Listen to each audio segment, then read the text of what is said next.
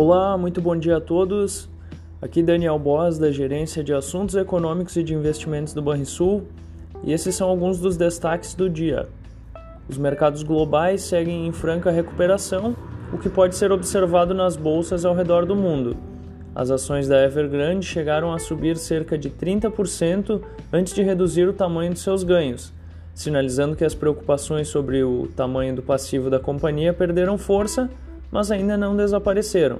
Tudo isso graças ao socorro vindo do Banco Central Chinês para garantir a liquidez da mesma.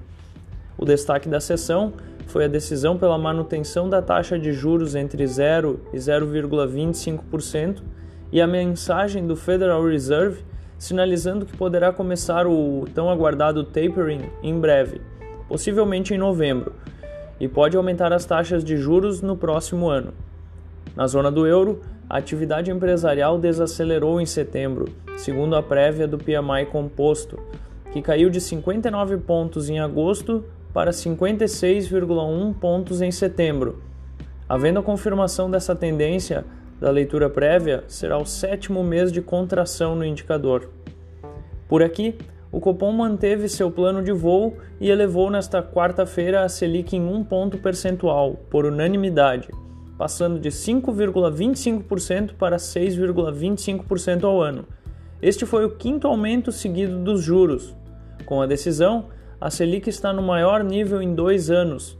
Além disso, o comitê adiantou que deve manter o atual ritmo de ajuste na próxima reunião. Segundo a Associação Nacional dos Executivos de Finanças, Administração e Contabilidade, a elevação da taxa Selic terá impacto pequeno sobre as taxas cobradas dos consumidores e das empresas. Existe uma taxa muito grande, desculpa, existe uma diferença muito grande entre a taxa básica e a taxa efetiva das operações. A taxa de desemprego no Brasil deverá permanecer em dois dígitos até 2025, conforme estudo do FMI. Além disso, o Fundo Monetário Internacional demonstrou apoio à política de aperto monetário realizada pelo Banco Central para combater a inflação. Vamos ao fechamento do dia.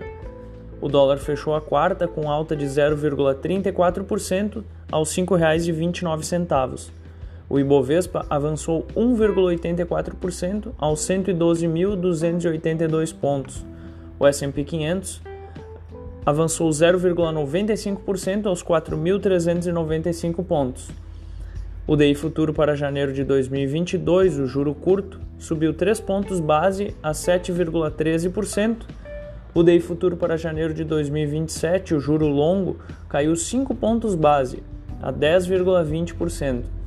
Agenda do dia. Nos Estados Unidos, teremos a divulgação dos pedidos de seguro-desemprego semanal e o PMI preliminar relativo a setembro. No Reino Unido, decisão sobre política monetária do Banco da Inglaterra. No Japão, teremos o índice de preços ao consumidor e o PMI prévio de setembro. No Brasil, a arrecadação federal de agosto. Tenham todos um bom dia.